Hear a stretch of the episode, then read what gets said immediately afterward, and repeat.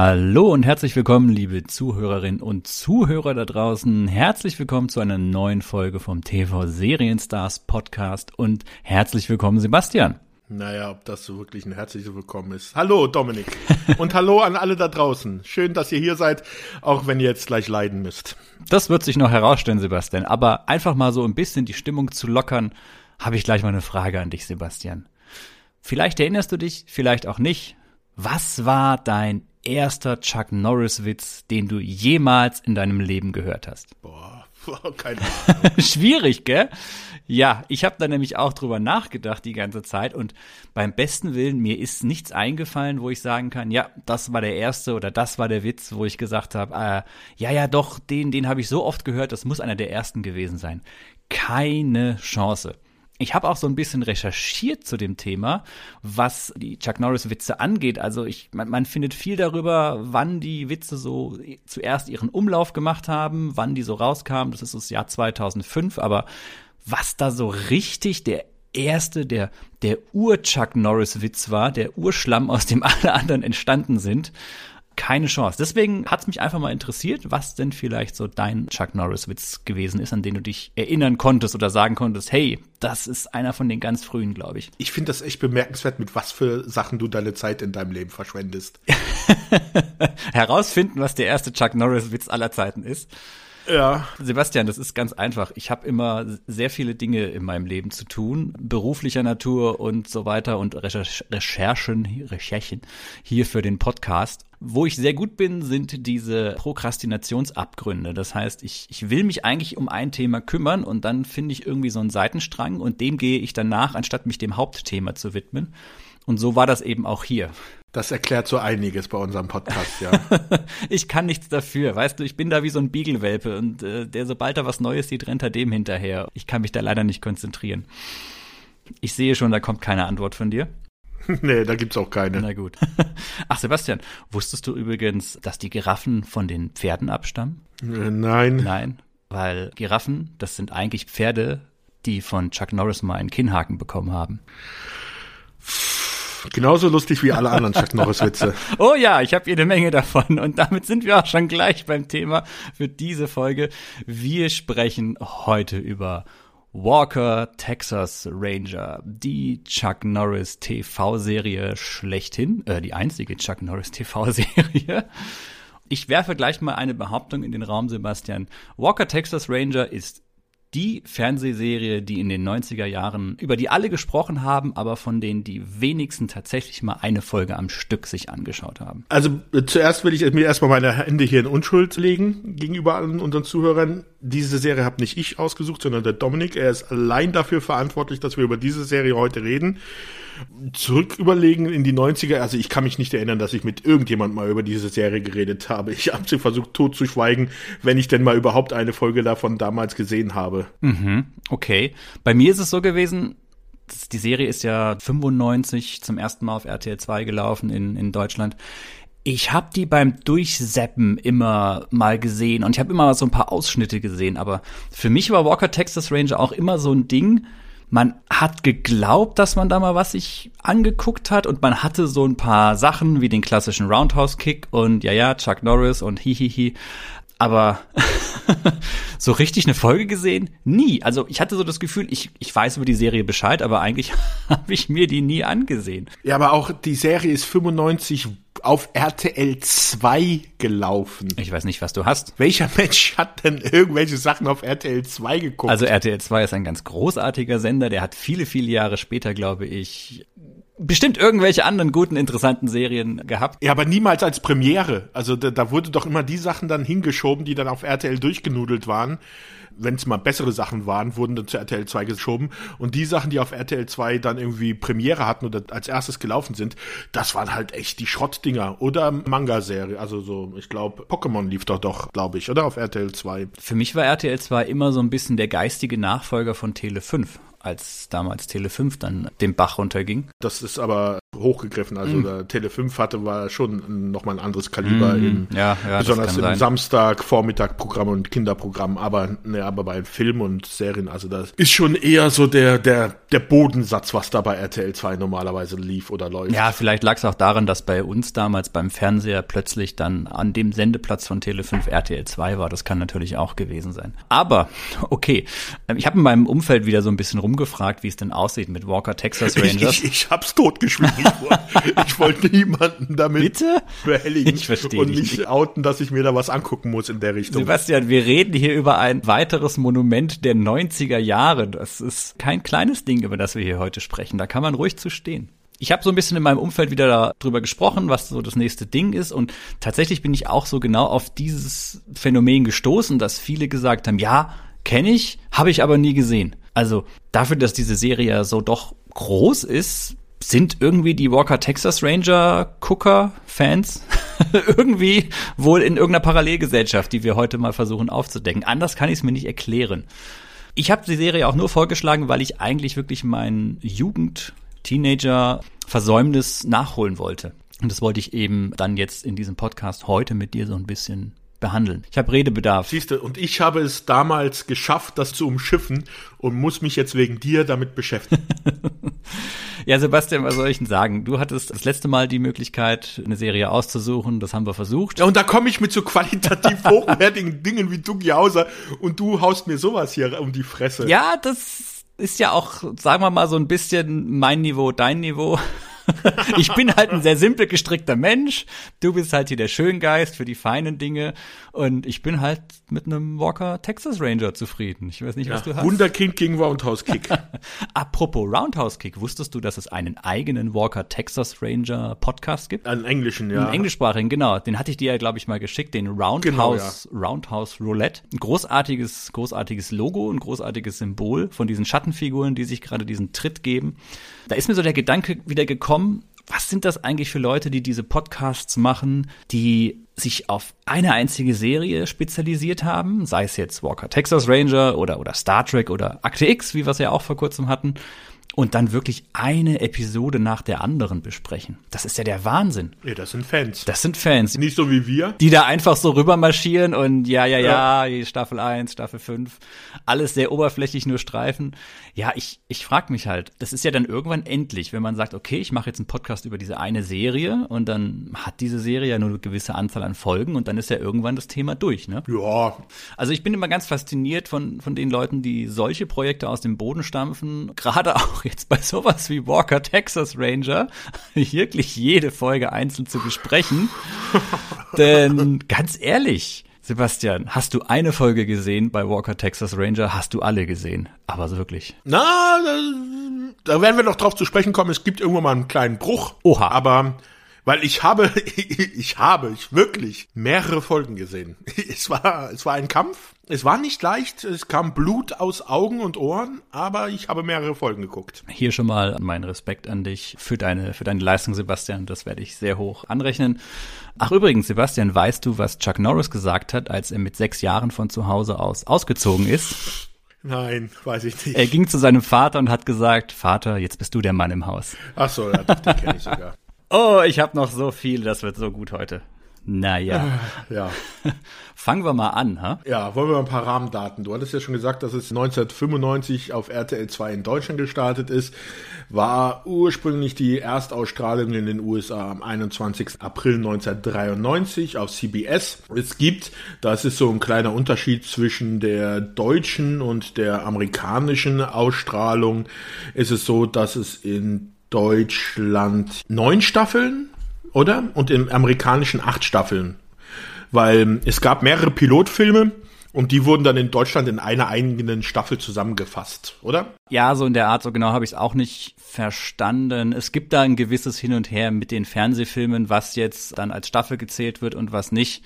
Ich persönlich habe mir jetzt auch einfach acht Staffeln notiert und diese unglaubliche Anzahl an Episoden über 202. Ja, über 200 Episoden. Gib dir das mal. 200.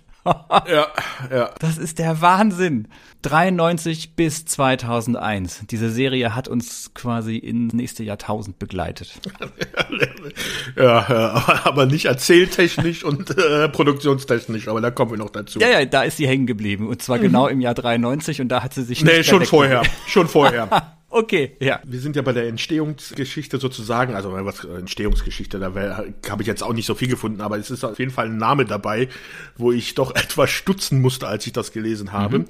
Und zwar ist diese Show ursprünglich entwickelt worden einmal von Alison Moore mhm. und dann als Supervising Producer war John Michael Straczynski dabei. Ja, Mr. Babylon 5 Ne? Ja. Und der dann aber bei Walker Texas Rangers nicht weitermachen konnte, weil halt Babylon 5 auch zur gleichen Zeit gestartet ist und der sich dann halt um die Serie kümmern musste. Zum Glück. Jetzt überleg dir mal, was aus Walker Texas Ranger hätte werden können, wenn J. Michael Straczynski die plotübergreifenden Handlungsbögen dieses Konzept da übernommen hätte. Chuck Norris gegen die Schatten. Ja, oder ich meine ja nur die Erzählstruktur, jetzt doch nicht gleich das ganze Science-Fiction-Thema. Wobei, das hat auch was für sich, diese Idee. ja, ja, na, na ja. Ja, dann prügelt halt Chuck Norris die Schatten einfach so ins, ins Jenseits, ne? Dann wäre das halt ja. relativ schnell aus gewesen. Schatten wären aufgetaucht und Chuck Norris hätte mit seiner dritten Faust, die er unter seinem Bart versteckt, die Schatten aus dem All geboxt. Mhm. Okay, ich höre auf. Ja. auf jeden Fall. Dosinski ist dann ausgestiegen und da kamen dann deswegen dann andere Produzenten dazu. Zum Beispiel ein gewisser David Mosinger war es dann eingestiegen und hat dann die Serie zu Ende entwickelt. Mhm. Wollen wir mal vielleicht ein bisschen was über diese Leute sagen? Also die Leute, die das produziert haben, das sind vier Namen. Christopher Canaan, würde ich jetzt mal sagen. Canaan, ich glaube auch, wenn zwei so A's, dann, dann spricht man ja. das nicht lang aus, sondern Canaan, hätte ich auch gesagt gesagt, ja. Da muss ich ganz ehrlich sagen, was der sonst gemacht hat, das waren irgendwelche amerikanischen Fernsehfilme, wo er eigentlich als Autor gearbeitet hat und fünf Sachen hat er produziert, die mir aber allesamt nichts gesagt haben. Mhm. Dann eine Leslie Greif. Habe ich, ja. Eine Produzentin von Serien, die ich ebenfalls nicht kenne. Mhm. Also da hat mir auch nichts gesagt. Dann kommen wir jetzt aber zu Paul Haggis. Das ist ein Name, der einem was sagen könnte. Ja, ja. weil der hat, ist zum Beispiel Autor von LA Crash, Million Dollar Baby, wofür er ja auch als Drehbuch das, glaube ich, sogar die Oscars gekriegt hat. Mhm. War der Creator, also der Erfinder der Serie Ein Mounty in Chicago. Er hat für einige Clint Eastwood Produktionen hatte er dann auch gearbeitet, also Flex of Our Fathers. Oder er hat auch zum Beispiel das Drehbuch für James Bonds Casino Royale mitgeschrieben. Er war halt nominiert nominiert als Autor für den Oscar drei Jahre hintereinander, also 2005, 2006 und 2007. Also frage ich mich, was hat dieser Mann gemacht, dass er auf einmal so gut geworden ist, nachdem er vorher bei Walker Texas Ranger gearbeitet hat. Walker Texas Ranger war vielleicht so ein bisschen seine Fingerübung. da du? konntest du nichts üben. Nein, da konntest du nichts üben. Da kommen wir aber dazu. Da hat er, meinst du nicht, dass er sich da vielleicht seine Achtung Sporen. Ha, seine ja. Sporen verdient. Ach, da fällt mir ein, Sebastian. Hast du übrigens deine Cowboy-Stiefel an? Nein, natürlich nicht. Ich habe keine Cowboy-Stiefel. Ich habe auch keinen Cowboy-Hut und nichts, was irgendwie Texas-ähnlich ist. Deine viel zu eng sitzende Jeans und die überdimensionierte Gürtelschnalle, weil ich sitze heute so genau, nur so eingekleidet. Nee, machen wir mal weiter. Und wollen wir noch den letzten, den vierten im Bunde nehmen und das ist Albert S. Ruddy oder Rudy, mhm. der dann der Produzent von diesen Filmen war, wo Paul Haggis geschrieben hat, also Million Dollar Baby oder hat auch zum Beispiel produziert bei Der Pate, hat den ersten mhm. Patenfilm hat er produziert, oder auch auf dem Highway ist die Hölle los. Also, also auch ein ganz großer Name. Ja, und Drehbuchautor bei Hogan's Heroes und so weiter. Ja, ja das, das ist faszinierend, aber ich glaube, ein guten Autor zeichnet es halt in, gerade im Hollywood-Geschäft aus, dass er sowohl hochwertige Sachen machen kann, als auch eben sowas wie Walker Texas Ranger entwickeln kann. Also Da brauchst du keinen Autor für. Das sage ich dir jetzt schon. ich, ich glaube, es gab nur einen Autor und das war Chuck Norris selbst wahrscheinlich. Mhm. Ja, das sind die führenden, führenden Köpfe dahinter. Genau, ja. Du hast gerade schon so schön gesagt, die, die Serie wurde von Paul Haggis mit erstellt. Es gab eine grundsätzliche Inspirationsquelle für Walker Texas Ranger und zwar einen Film auch mit Chuck Norris. Meinst du jetzt Feuerwalze oder was? McQuaid der Wolf. Ach so, okay, okay. Feuerwalze könnte es auch gewesen sein. Gut, Chuck Norris spielt ja grundsätzlich eher sich selbst in all den Filmen. Aber nee, McQuaid der Wolf soll so ein bisschen mit eine der grundsätzlichen Inspirationsquellen gewesen sein, weil er ja da auch einen Texas Ranger schon spielt und da auch eben im Alleingang so ein bisschen seine, seine Sachen macht. Haben wir, wir haben noch gar nicht gesagt, aber es eigentlich, wir sind, jetzt davon ausgegangen, dass jeder weiß, was Walker Texas Ranger ist. Ich glaube, da würde ich gerade noch mal kurz einen Schritt zurückgehen. Mhm. Auf Wikipedia wird die Serie so ein bisschen als Action Crime und Police Procedural bezeichnet. Ich würde mal in den Raum werfen, es ist auch irgendwie ein Western. Was meinst du? Ich möchte Western nicht beleidigen, weil ich mag Westernfilme eigentlich. Ich mag auch Westernfilme, aber Sebastian, du kannst jetzt nicht zu allem schweigen. Du musst auch mal eine Position beziehen. Ja, könnte man vielleicht sagen, also wirklich so als der Lone Gunman, der aber auch nicht nur mit der Waffe, sondern auch mit seinen Fäusten dann für Recht und Ordnung so, ja, ja, könnte man schon so auch so ein bisschen ins Western-Genre, wo es dann um die Gesetzeshüter geht, mit hineinnehmen, ja. Ja, und weil wir natürlich auch hier so ein bisschen dieses Texas Ranger-Setting haben, weißt du? Die Texas Ranger, mhm. die ja quasi, die sind ja für, für ganz Texas übergreifend, ne? Das ist so eine Art Bundesbehörde. Also es gibt ja in Amerika das FBI, also das Federal Bureau of Investigation, was ja landesweit, also in den ganzen USA ermittelt. Und dann hat ja jedes Bundesland nochmal seine eigene Staatspolizei. Also zum Beispiel in Kalifornien ist es das California Bureau of Investigation. Mhm. Und in Texas sind es dann halt die Ranger. Die Texas also. Ranger, genau. Und die ja 1800 23 gegründet wurden und das 1823, helfen mir mal, das ist doch schon auch so ein bisschen die Hochzeit des, des Wilden Westens so ein Stück weit, ne? Ja. Ja, und wir haben ja auch der ganz, also klar, es spielt ja in Texas, haha. und wir haben ja da einfach diese ganze Country und Western, wir spielen hier Country und Western, meine Herren, hat man ja diese ganze, dieses ganze Setting, dieses Drumherum. Also ich finde, da ist schon eine Menge Western mit drin auf eine gewisse mhm. moderne Art und Weise. Aber ja, im Großen und Ganzen, es ist eine, eine Action-Serie und eine Crime-Serie im weitesten Sinne vielleicht auch noch irgendwie. da fällt mir gerade noch ein, du hattest ja damals bei unserer Columbo-Folge doch diese Frage gestellt, ob es denn irgendwelche Serien gibt, wo man dann vorher weiß, wer der Täter ist und es dann darum geht, wie er denn Ding festgemacht wird. Hier haben wir das auch. Bitte? Das musst du mir erklären, was? Aber in einer anderen Qualität. Nein, du weißt doch immer, wer hier der Bösewicht ist in der Folge. Ja, natürlich, weil, bei, ja. Weil für Deduktion ist da gar kein Platz in der Serie. Das wäre zu hochtrabend und zu intelligent. Also, ja, bei Walker Texas Ranger sind die Bösen die Bösen um des Böseseins willen. ja, du weißt immer, wer der Böse ist und was der große Plan ist und wie. Aber da, ja, kommen wir da schon. Ich möchte nur an den Bankraub des Pilotfilms erinnern. Vier Banken gleichzeitig.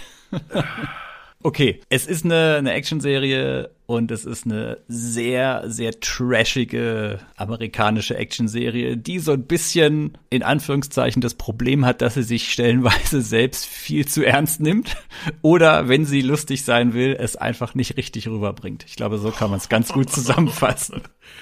Ja, also ich glaube, das Problem, also die Serie hat viele Probleme. Was, wo ich mich halt tierisch darüber aufgeregt habe die ganze Zeit, ist, mir kommt so vor, dass sie die Serie mit einem extrem niedrigen Budget gedreht haben. Also da ist nicht viel Geld pro Folge. Ich glaube, das ging das meiste an Chuck Norris. Und mir kommt es immer so vor, die sind hingegangen, haben das Stativ aufgestellt, haben die Kamera draufgehauen, haben gesagt, hier und los. Dann haben die Schauspieler Sätze aufgesagt, okay, und ab zur nächsten Szene. Das glaube ich auch. Da wurde nicht viel geprobt, da wurde nicht viel instruiert. Das sind teilweise so dilettantische Kamerafahrten da drinne. Kameraschwenks, die so, also wirklich fehl am Platze wirken, dann irgendwelche Ideen, die anscheinend der Kameramann oder Regisseur dann auf einmal mittendrin hatte, oh, das müssen wir jetzt so filmen, das sieht bestimmt gut aus und dann hast du das da in dieser Folge drin und das wirkt so lächerlich, wie das gefilmt ist.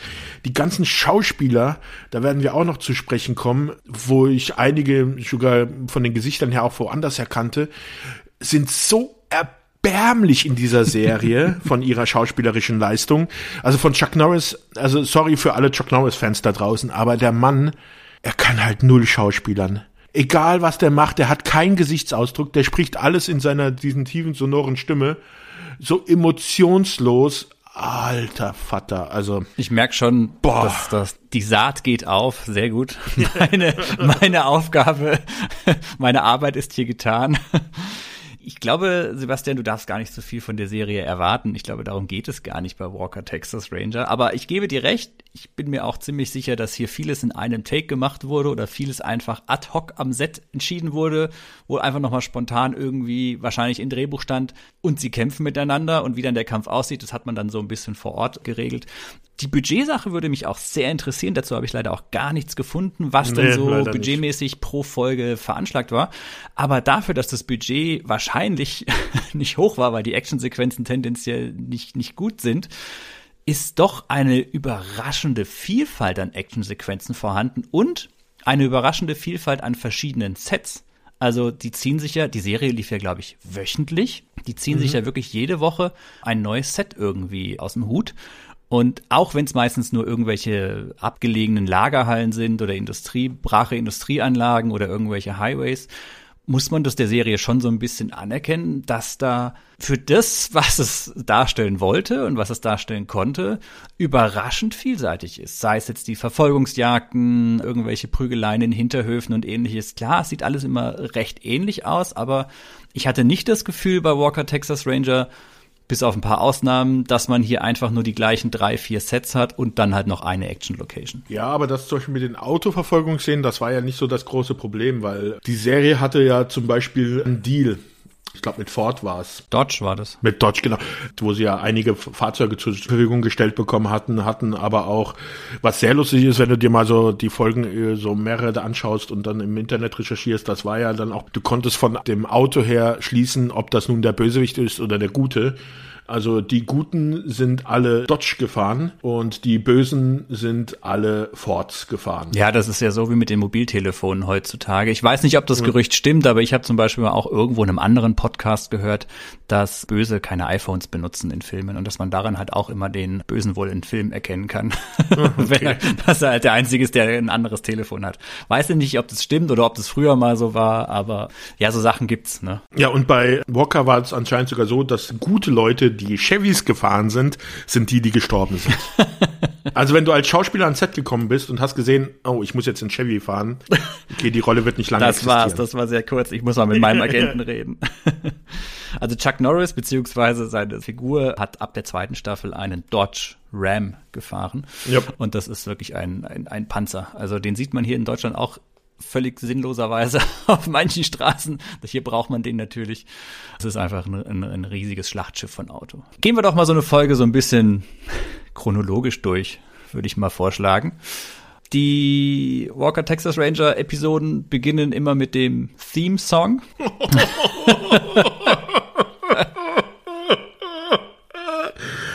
Alles wird gut, Sebastian.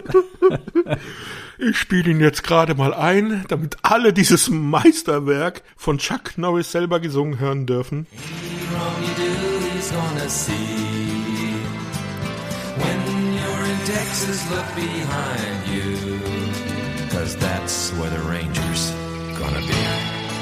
Welcher Mensch ist auf die glorreiche Idee gekommen, hat sich gesagt, Alter, Chuck Norris, das wäre der Hammer, wenn der das Lied singt. Naja, Sebastian, Singen ist hier ein sehr vager Begriff. Ich würde sagen, es ist eher so eine Art Sprechgesang oder er, Chuck Norris erzählt uns da so ein bisschen, worum es geht. Eyes of the Ranger heißt der Song. Aber Sebastian, wir haben hier schon den ein oder anderen da gehabt. Ja, ich weiß, aber Lee Majors konnte singen.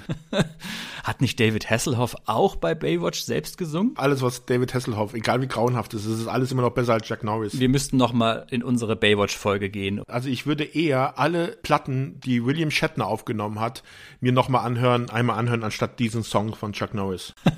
Dabei Dabei hört er diesen Song sich sogar selbst nochmal in einer Folge im Radio an. Ich weiß nicht, ob du die Folge gesehen hast.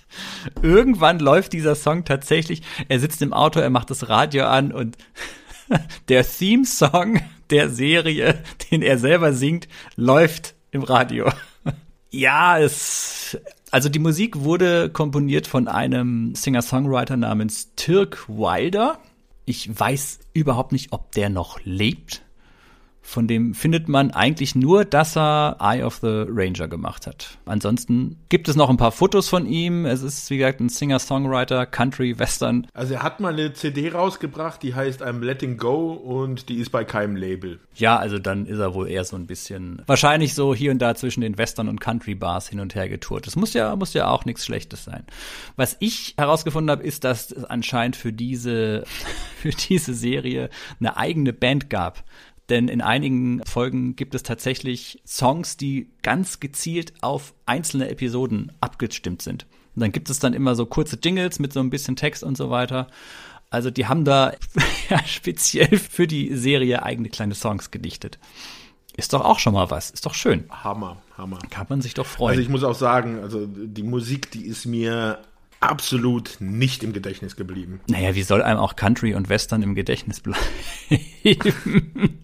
Dafür sind dir ganz andere Dinge im Gedächtnis geblieben. Da sollte man vielleicht mal kurz darauf hinweisen. Die Soundeffekte. Ja, also äh, die machen jedem Bud Spencer und Terence Hill Film Konkurrenz. Sebastian, das ist doch absolut großartig, oder? Diese Soundeffekte bei allen Kampfsequenzen. Also jeder Schlag, jedes Geräusch, man hört dieses dumpfe Aufschlagen.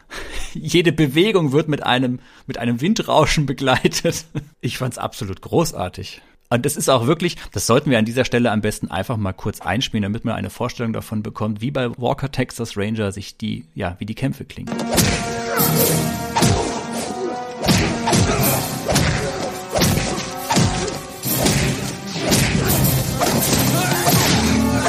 Ja, Sebastian, das klingt doch absolut großartig. Ich könnte mir das den ganzen Tag anhören. Ja, also sehr realistisch.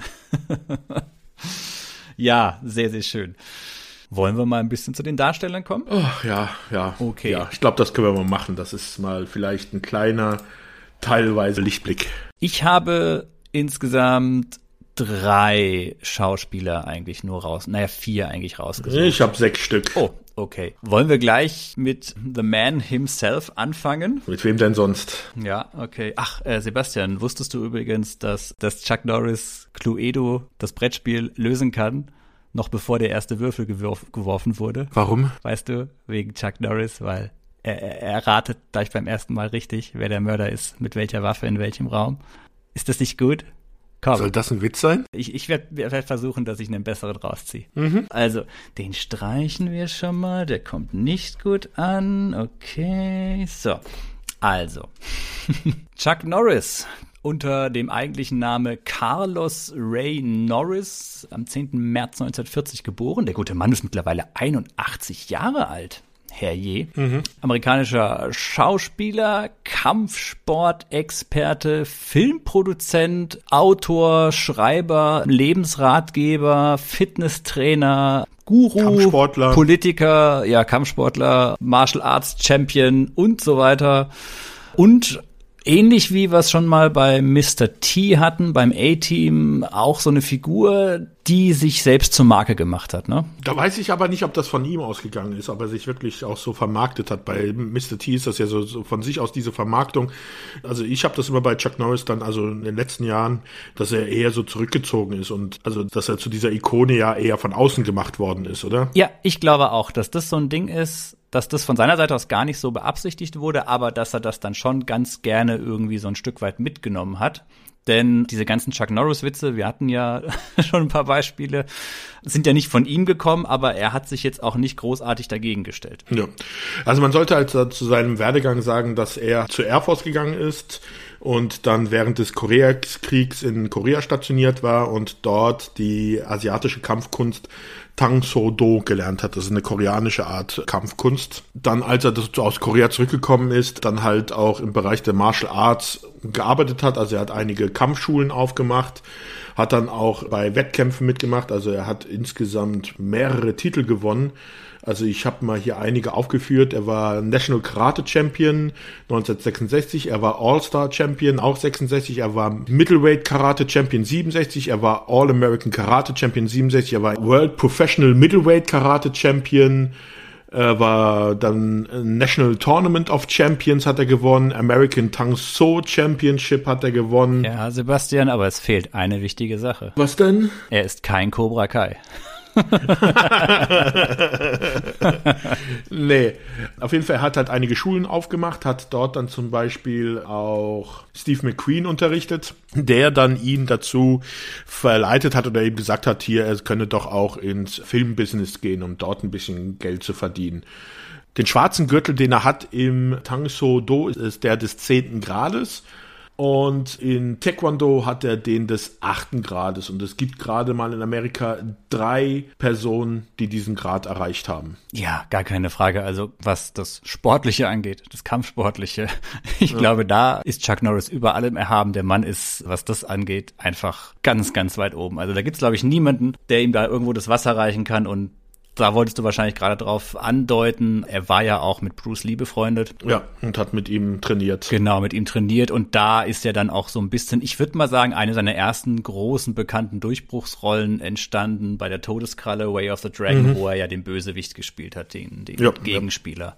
Und äh, ganz ehrlich, wenn du der Gegenspieler von Bruce Lee bist, ja, wenn du diese, diesen Stellenwert kriegst und Bruce Lee selbst hat ihn ja auch empfohlen und eingeladen bei dem mhm. Film quasi den, den Gegenspieler darzustellen da kann, also mehr Ritterschlag hast du, glaube ich, brauchst du nicht im, im Kampfsport. Also nee. ganz klar, Chuck Norris, der steht da ganz, ganz oben. Ja, aber dann, nachdem das mit Bruce Lee vorbei war, dann kommen ja eher so andere Filme, also Missing in Action oder Delta Force, das sind ja eher so Kriegsveteranen und wieder zurück nach Vietnam Filme. Also jetzt weniger Kampfkunst, sondern eher mehr Geballere. Ja, er ist ganz krass in den 80ern in diese Actionfilm, in diese Actionstar Ecke gedrückt worden und da auch sehr stark in diese Military-Action-Sache. Ganz klar, die Missing in Action, Delta Force, alle in der Richtung.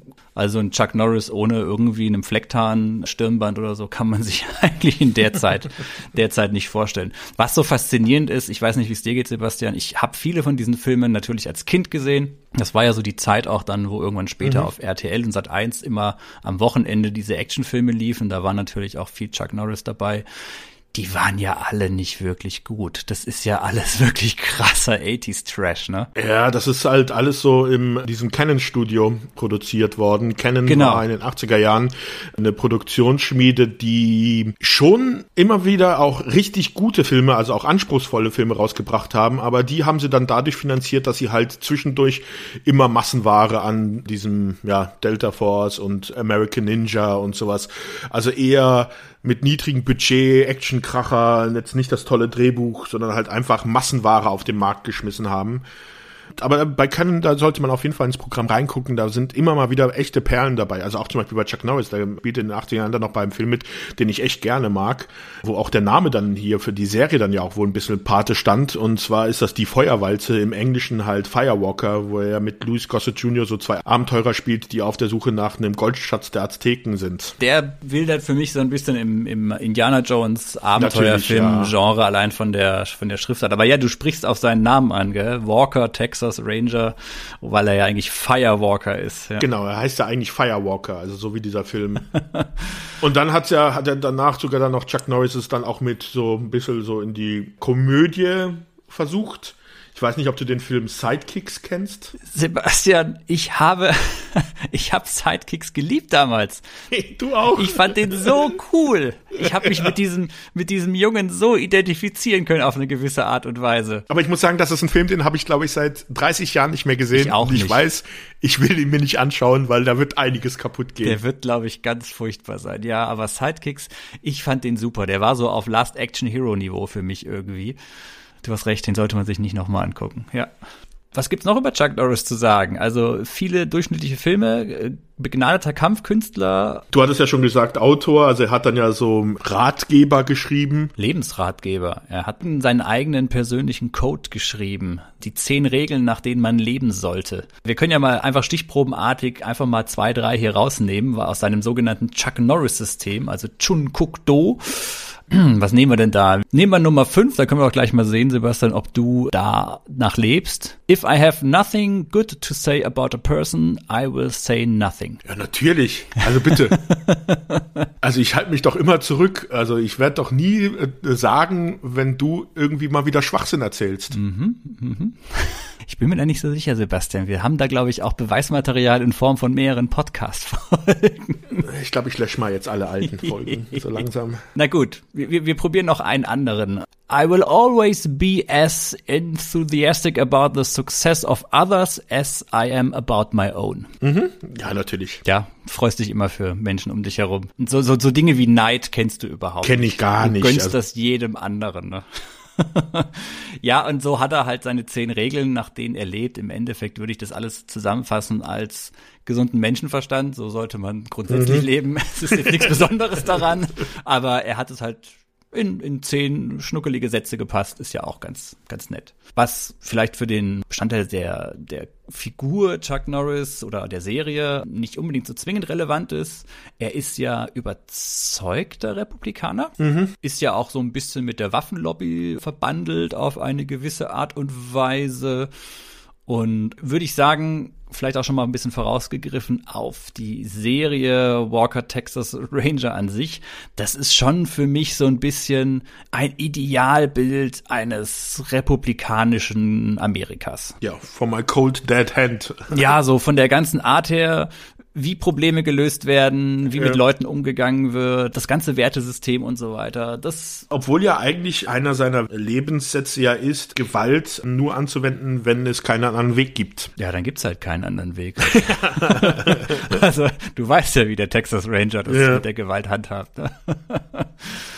also dahingehend ist, ist er natürlich schon, ja, ich will jetzt nicht sagen eine problematische Person, aber ich glaube schon, dass er, was das angeht, auf der, auf der Hardliner-Seite einsortiert werden kann. Aber ja, es passt natürlich ins Gesamtbild, weil Chuck Norris, wir haben es vorhin schon erwähnt, der spielt in erster Linie sich selbst. Also es ist völlig egal, welcher Actionfilm das ist oder ob das auch Walker Texas Ranger ist oder so. Da ist jetzt kein großer Unterschied in den Figuren vorhanden. Die Drehbücher haben es ja auch meist nicht hergegeben. Aber wenn er es schon sich selbst spielt, wollen wir dann vielleicht jetzt, bevor wir zu den anderen Schauspielern kommen, dann erstmal zu seinem Charakter kommen, zu Cordell Walker, den er spielt. Ich dachte, da waren wir schon. Ach so. Ach so, ja. Der Texas Ranger Cordell Walker Firewalk. Genau, äh, vollständig Firewalker, weil er ist. er ist halb Indianer. Wer glaubt ihm denn das bitte? Ja, ja. Weißer geht's doch nicht mit den roten Haaren. Ja. Sebastian, es kommt ja auch ein bisschen drauf an, weißt du, der Halbindianer in ihm, das sind ja, glaube ich, beim englischen Cherokee-Indianer, ne? ja. ja. also es geht ja auch so ein bisschen um die Lebenseinstellung und die Lehren, mit denen er aufgewachsen ist, ne? Er ist ja weise. Genau, seine Eltern wurden ermordet und er ist dann deswegen bei seinem Onkel, einem Indianer, dann aufgewachsen. Onkel Ray ist das. Und er bindet jedem, jedem traumatisierten Menschen bindet er diese, diese schreckliche Geschichte auch. Nicht nur traumatisiert, auch todsterbenskrank, werden dahin geschleppt, todsterbenskranke Kinder. Und er erzählt jedem erstmal, äh, das ist so furchtbar, wie er wirklich, äh, in, ich weiß nicht in welcher, ich glaube, es ist sogar im Piloten, wo er so einem Vergewaltigungsopfer auch die Geschichte über erzählt, dass wie er gesehen hat, dass sein Vater erstochen wurde. Und ich habe es im Englischen gesehen und dann sagt er, he stabbed my father like he wants to open a sack of grain. Und das ist natürlich auch eine Art und Weise, wie man gerne über seinen Vater spricht, wenn der gerade erstochen wurde. Als ob er ihn aufgeschnitten hat wie ein, ein Sack voll Korn. Alter!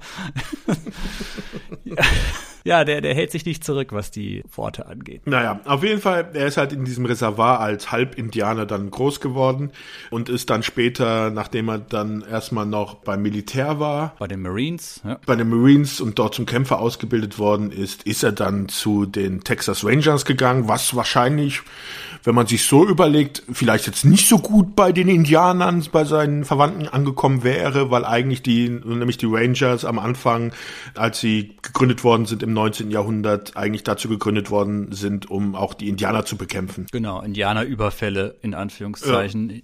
Überfälle abzuwehren, ja. Er Ja. war auch einige Zeit wohl in Asien und hat also dort auch seine Kampfkunst kennengelernt und Mhm. so weiter. Ja, hat sich in all der Zeit quasi zu dem perfekten, unfehlbaren Mann, der er ist, entwickelt. Denn sind wir mal ehrlich, der Walker Texas Ranger macht nie was falsch. Also er macht niemals Fehler. Seine Entscheidungen sind immer konsequent und richtig. Er macht ja auch nichts. macht ja auch nicht. Im Büro, er sitzt nie am Computer, er macht keine Recherchen. Das Einzige ist, er geht mit seinem Kollegen dann von Tatort zu Tatort, dann kriegen sie da irgendwelche Informationen gesteckt und reisen dann weiter sozusagen zum nächsten Ort. Dann irgendwann mal tauchen ein paar Bösewichte auf. Da greift er dann ein. Da gibt's dann entweder mit der Faust oder mit der Waffe auf die Fresse. Und am Schluss gibt's dann irgendwie, wenn nicht, jetzt nicht die stellvertretende Staatsanwältin mal wieder entführt oder bedroht wird, die er dann befreien muss. Wenn das nicht der Fall ist, dann kämpft er halt nochmal gegen den Bösewicht und verhaftet ihn dann. Ja, der Texas Ranger also Walker führt seine Befragungen eher mit der Faust durch. Das stimmt schon. Was mir noch aufgefallen ist, es ist ganz interessant, je nach Situation, also entweder kennt ihn jeder, also entweder ist er einfach bekannt, weil er der Texas Ranger ist, weil er Walker ist, oder aber er kommt in irgendwelche Umfelder, wo ihn niemand kennt. Dann kann er plötzlich undercover sich irgendwo einschleichen. Also er ist auch ein großartiger Undercover-Experte. Ich möchte nur an die Folge, ich glaube, es ist in der sechsten Staffel erinnern, wo, wo er sich, glaube ich, als, als Direktor einer Schule einschleicht. Was auch völlig, völlig abstrus ist. Ich glaube, als Geschichtslehrer noch. Kindergartenkopf. so in der Art, ja. Und plötzlich steht da dieser muskelbepackte Kampfsportler und ist Highschool-Direktor. Ja, nee, ist klar. Das ist ganz faszinierend. Also er, ich glaube, irgendwann ist er auch mal als Hausmeister schleicht er sich so ein bisschen ein. Also er hat dann eher so auf diese Art und Weise macht er dann seine Recherchen. Mhm. Oder halt einen Roundhouse-Kick ins Gesicht. Ne? Das ist halt sein, sein, also kommt nicht in jeder Folge vor, wie wir durch diesen amerikanischen Podcast kennen. Die haben dann eine Tabelle auf ihrer Internetseite, wo sie dann statistisch erfasst haben, in welcher Folge ein Roundhouse-Kick vorkommt oder nicht. Damit, das sind wieder diese Experten, die jede Folge einzeln ja. sich angucken. Es ist wirklich faszinierend. Aber ja. es kommt schon sehr häufig vor, ja. Ach, Sebastian. Aber ich glaube, das war's dann eigentlich schon. Okay, jetzt bring, hau nochmal deinen Witz raus, ja? Ja, ja, ich wollte gerade sagen, wo wir gerade hier bei den Zahlen und so weiter sind. Wusstest du, dass Chuck Norris bis zur Unendlichkeit gezählt hat? Zweimal. Zweimal, ja. Ja, ich habe ja. hier eine Liste offen. Wie viel Zeit hast du heute? Ist die Frage ist, wie lange uns die Zuhörer noch zuhören. Naja. Aber ich würde sagen, haben wir eigentlich Cordell Walker eigentlich auch schon komplett äh, analysiert, oder? Oder willst du was zu ihm sagen? Nee, wie gesagt, dadurch, dass seine Figur ja Hand in Hand einhergeht mit, mit dem Schauspieler, gibt's ja. da, gibt's da nicht viel, viel zu sagen noch zu Aber man muss ihm ja so ein bisschen zugute halten, also von wegen diesem Halb-Cherokee. Er hat wohl wirklich in seinem Blut irgendwie über Umwege auch Indianerblut, heißt es im Internet. So irgendwie auf großväterlicher Seite ist wohl irgendwie noch ein, Indianer mit dabei gewesen. Ach, Sebastian. Aber das ist, das war, war so in den 80er, 90er Jahren irgendwie typisch, dass jeder amerikanische Bekannte gesagt hat, dass er irgendwie zu Achtel irgendwie Indianer ist. Ja, Sebastian, das ist so, ich, ich habe zu meinem, ich weiß gar nicht, ob ich das schon mal erzählt habe, ich habe ja zu meinem 40. Geburtstag mal auch so einen, so einen komischen DNA-Test gemacht. So. Ja, du wolltest nur wissen, ob du Wikinger bist. Genau, oder? weißt du, und ich bin auch irgendwie zu 8% Wikinger in, in diesem ganzen Ding. Ja. Also da würde ich nicht, nicht viel drauf geben. Also Grüße hier gehen gerade raus an all meine Wikinger-Freunde. ich bin ja einer von euch, ihr wisst.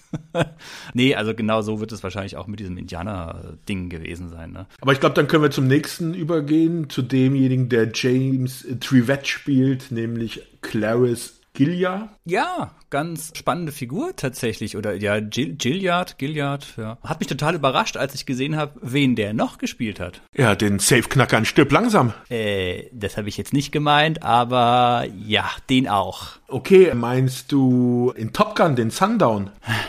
Sebastian, jetzt tänzel doch hier nicht so herum. ja, du willst zu Matlock, oder? Ich will zu der Serie, ja, äh, wie hieß es so schön bei Al Bundy? Ich kannte mal einen, der Andy Griffith kannte. Ja, Matlock, genau. Er hat den, ja, die, die rechte Hand, den Handlanger, den. Also einen der beiden. Einen der beiden, genau. Das hat ja gewechselt dann in einer Staffel ja. dann irgendwann mal. Ich glaube siebte oder sowas, keine Ahnung. Genau, also er war quasi der Sidekick von Matlock, der, der mhm. Anwaltsserie, über die wir unbedingt auch nochmal sprechen müssen, weil äh, da verbinde ich auch sehr sehr schöne Erinnerungen. Und weißt du, für welche Rolle er sich beworben hatte? Nee, hau raus. Für die Rolle von Jordi LaForge. Uh, kann da, ach, Herr je, Sebastian, wir sollten unsere sogar eigenen, in die finale Runde gekommen. Wir sollten unsere eigenen Podcasts vorher nochmal wirklich reinhören. Haben wir das nicht vielleicht sogar im Next Generation Podcast erwähnt? Kann mich nicht erinnern. Ich auch nicht. Ich nicht. Aber das haben wir da bestimmt auch schon erwähnt, ja. Der, es ist ja auch ein Texas Ranger, den er da spielt. Mhm. James Trivette, ja. Ist ja dann da im Prinzip auch wieder der Sidekick von Walker. Genau, das ist dann der, der die Computerarbeit macht, der die Recherche macht der dann die ganze Drecksarbeit macht. Ja, und all diese, diese Beschattungen vor allem macht ja. und ständig im Auto sitzt und Leute beobachtet und beschattet. Ja, der nimmt halt so die ganze, ach, dieses Lästige ab, weißt du, das, was, womit, womit sich halt Chuck Norris, äh, der Walker halt nicht, nicht beschäftigen braucht. Der Charakter war ja eigentlich ein Footballspieler, mhm. also bei den Dallas Cowboys wurde er gedraftet und hat dort eine Saison gespielt, hat sich dann aber die Schulter verletzt und natürlich gehst du dann, wenn du halt dann Football gespielt hast, hast du natürlich danach die Qualifikation danach dann Texas Ranger zu werden. Ja, aber das ist auch so ein Ding wieder, was diese Serie natürlich, so Knöpfe, die in dieser Serie gedrückt werden. Weißt du, Football, das ist halt ein amerikanischer Sport. Und wenn du halt ein guter Footballspieler bist, dann kannst du auch ein Texas Ranger werden. Also diese, dieser Stars and Stripes Patriotismus, der da aus dieser Serie heraussprudelt, der ist ja unverkennbar. Das merkt man ja mit jeder zweiten Szene irgendwie. Mhm. Und das ist natürlich auch so ein konstruiertes Ding, was, was da einfach reinpasst, ja. Ja, und mit fortlaufender Serie wird er dann auch immer besser in, also am Anfang ist er noch kämpferisch, faustkämpferisch, eher minder bemittelt, aber auch später kann er dann mal ordentlich mit Tritten um sich hauen, weil er dann auch was von Walker gelernt hat. Ja, und der ist, glaube ich, auch vom Piloten an bis zur achten Staffel, bis zur letzten Staffel immer dabei. Ich glaube, er hat nur in zwei Episoden oder so nicht mitgespielt. Ja, zwei oder vier Episoden, genau, war er mal nicht dabei, ist quasi ja, zweite, zweiter Hauptdarsteller. Ja. ja. Dann hätten wir Alexandra Cahill, gespielt von Cherie J. Wilson, wenn der Name so richtig ausgesprochen ist. Also Alex auch in der Serie genannt, so der Love Interest von Walker. Mhm. Und der schauspielerische Tiefpunkt der Serie. Sebastian, sei vorsichtig, was du sagst. Wir sprechen hier immerhin von einer Ikone aus ja, Dallas. Ich weiß, ja, ich weiß. Ich Wir sprechen hier von April Stevens Ewing, ja? Wir sprechen hier von einer waschechten Ewing. Ja, die ja sogar auch damals beim Dallas dann ja sogar einen Preis gewonnen hat für ihre Sterbeszene. Also sie hatte da den Soap Opera Digest Award For für die beste Sterbeszene. Best Death Scene. Wenn du für die beste Sterbeszene einen, Pre einen Preis kriegst, dann sind die Leute entweder froh, dass du endlich tot bist, oder du hast wirklich was ganz Großartiges gemacht. Auf jeden Fall sie, bevor sie zur Schauspielerei gegangen ist, hatte sie einen Abschluss in, im Englischen heißt es Fashion Merchandising and Business. Hm, Wie würdest du das auf Deutsch übersetzen? Ach, Gottes Willen, Sebastian, herrje. Im Marketing und im Businessbereich von Fashion. Ja, vielleicht irgendwas Betriebswirtschaftliches oder Werbemäßiges im, im, im Modebereich, ja. Ja, hat sie dann aber auch richtig ausgelebt, weil sie dann nämlich Fotomodel geworden ist. Also und war dann auch auf einigen Covers wie der Vogue oder sowas mhm. und hat einige Jahre als Model gearbeitet, bevor sie dann zur Schauspielerei gegangen ist und wie gesagt dann halt das bekannteste Rolle war dann bei Dallas an der Seite von Patrick Duffy. Ja, Dallas und dann halt später äh, Walker Texas Ranger. Aber ganz ehrlich, wenn man zwei solche Sachen hat, Dallas war sie ja fünf Jahre, glaube ich, und Walker mhm. Texas Ranger war sie ja dann auch durchgehend alle sieben, acht Jahre dabei. Wir haben es ja schon oft bei anderen Serien gehabt, wenn die Schauspieler so lange bei einer Serie sind, dann brauchen die auch nicht viel mehr. Ne? Ja, aber auch wenn du dir bei Dallas anschaust, da ist sie halt am Anfang die Nemesis von J.R. Ewing, mhm. also eine intelligente, reiche femme fatale, die sich dann in der Serie wandelt und am Schluss dann halt Bobby Ewing heiratet mhm. und dann ihre schauspielerische Leistung in der Serie anschaust, was halt wirklich grottig ist, also unter aller Sau teilweise. Und da, deswegen schließe ich halt daraus, dass halt die Produktion halt echt war, hier komm, wir stellen auf, wie ist mein Text, ist doch scheißegal, sag irgendwas, ist sowieso egal, es geht darum, wie nachher Chuck Norris den anderen auf die Fresse haut. Sebastian, neben Chuck Norris sehen halt alle anderen Schauspieler schlecht aus. die können machen, was sie wollen. Wenn Chuck Norris mit seiner Präsenz im Raum ist. Nee, eigentlich müssten alle anderen glänzen, weil sie eigentlich nur minimalstes zeigen müssten, um sich von Chuck Norris abzuheben, aber selbst das schaffen sie nicht. Unterbieten es sogar noch. Ja, haben wir denn neben der Schicksal aus Dallas, haben wir denn da noch jemanden? Ja, wir sollten vielleicht noch mal was zu der Rolle von Alex Cahill sagen. Ach so, um Gottes Willen, Entschuldigung, das war natürlich jetzt sehr herablassend. Ja, Alex ist die Staatsanwältin. Genau, die stellvertretende Staatsanwältin. Am Anfang merkt man auch, da ist schon knistert so ein bisschen zwischen ihr und Walker, was sich dann natürlich auch dann später noch verfestigt, weil am Ende der siebten Staffel wird sogar Spoiler geheiratet. Und in der allerletzten Folge der Serie bekommt sie dann sogar ihr gemeinsames Kind. Du sprichst aber jetzt von der Serie, nicht von dem Film. Nicht von dem Film, genau, sondern nur von der Serie. Mhm. Und man muss halt sagen, also eigentlich ist ihre Rolle jetzt eher nicht die stellvertretende Staatsanwältin, sondern eigentlich immer die, wie heißt das, nicht Mistress in Distress, also Damsel in Distress. Damsel in Mistress in Distress. ja, vielleicht auch. Ja, die Damsel in Distress, also die Frau, die zu retten ist, sich gehört weil sie wird in der Serie ganze 22 Mal entführt und als Geisel genommen und dreimal wird sie angeschossen und einmal unter Drogen gesetzt. Ist doch mal, also da, da kann selbst Prinzessin Peach aus Super Mario, glaube ich, nicht mithalten, so oft wie Alex entführt wurde, ne? Ja. Aber es ist natürlich auch ein gefährlicher Job, ne? Ja, natürlich, also. Aber ist dir aufgefallen, gerade bei diesen Action-Serien, neben dem Sidekick gibt's immer noch so eine Figur, meistens ist es eine Frau, die irgendwie so Anwältin ist oder Journalistin oder so, weißt du, die so ein bisschen der kann man den ganzen Papierkram zuschustern. Die kann so diesen Hintergrund machen, wo halt der Actionheld nicht so richtig reinpasst. Und das gibt man dann oft nach Frau einfach, diese Rolle. Also mir kam das immer so vor, als wenn sie hier nicht wegen der Art oder dem Genre, aber Matlock, also wegen der Figurenkonstellation auch so ein bisschen. Also bei Matlock haben wir auch den Helden. Mhm. Okay, hier ein bisschen anders. den Griffith und Chuck Norris sind schon ein bisschen anders. Wow. Aber du hast halt auch den afroamerikanischen Sidekick und dann nochmal die Staatsanwältin oder halt auch bei Matlock seine Tochter, die ja auch als Anwältin arbeitet, immer dieses hübsche Blondchen. Total faszinierend. Du hast da voll die Parallele aufgemacht, Sebastian. Du hast recht. Also wenn du jetzt den Hauptcharakter rauslässt, aber die Sidekicks, die, die, es ist sogar der gleiche Schauspieler bei, bei, bei, der männlichen Rolle. Oh mein Gott. Aber ist halt echt so, also die weibliche Rolle ist mit einem sehr ähnlichen Typ gecastet. Du hast recht. Das ist ja der Wahnsinn, ey. Wir haben hier gerade eine, eine völlig neue Parallele aufgemacht zwischen Walker Texas Ranger und Madlock. Ich weiß nicht, ob mir das gefällt, Sebastian. Andy Griffith ist der Chuck Norris der 70er. Andy, Andy Griffith ist der verbale Anwalts-Roundhouse-Kick, ja. Wenn er mal zu seinem Schlussplädoyer rausholt, ja. ja. Die Parallelen sind unverkennbar. Großartig. Ja. Du bist jetzt fertig, oder? Ich hätte noch drei weitere zu nennen. Drei weitere? Okay. Aus verschiedenen Gründen. Der erste ist eigentlich nur, um zu zeigen, dass wirklich gute Schauspieler eigentlich damit gespielt haben. Okay. Aber trotzdem schlecht gespielt haben. Und zwar ist das jetzt hier der Schauspieler, der den C.D. Parker in der Serie spielt. Das ist dieser alte Veteran Texas Ranger. Hallo? C.D.'s Bar and Grill? seine Kneipe. Den Saloon aufmark gemacht hat. Ja. Der wird gespielt von Noble Willingham und der hat zum Beispiel bei Last Boy Scout den Bösewicht gespielt. Spielt bei City Slickers den Farmbesitzer oder auch bei Ace Ventura hat er mitgespielt. Ja, Noble Willingham. Der hat in vielen Rollen mitgespielt und das ist auch ein echt guter Schauspieler, aber selbst er hat hier so ein paar Szenen. Ja, Noble Willingham ist an sich, ist halt so ein Tausendsasser-Schauspieler. Ich würde jetzt nicht sagen, dass er jetzt absolut großartig ist. Er hat halt so unglaublich viele Filmsachen gemacht, sehr viel im Fernsehen gemacht. Also den mhm. konntest du überall einsetzen. Ist ja, ja, verstorben 2004. Genau. Ist auch aus der Serie irgendwann rausgegangen vor den anderen ja. Ist ja off-screen gestorben. Beim Angeln, es hieß, es wäre eigentlich eines natürlichen Todes, aber ich glaube in der letzten Folge oder irgendwie in der letzten Staffel kommt dann raus, dass er aber vergiftet worden ist. Wie viel, wie viel Disrespect muss man als Macher gegenüber einem, ich sag mal, Hauptdarsteller einer Serie haben, wenn man äh, einen Darsteller, der von der ersten bis zur siebten Staffel dabei war, wenn man den dann plötzlich jenseits des Bildes an einem Herzinfarkt sterben Das ist lässt. immer die Frage. Also ich sehe gerade, er ist in der vierten Folge der neunten Staffel, also in Amerika dann der achten Staffel halt gestorben. Mhm.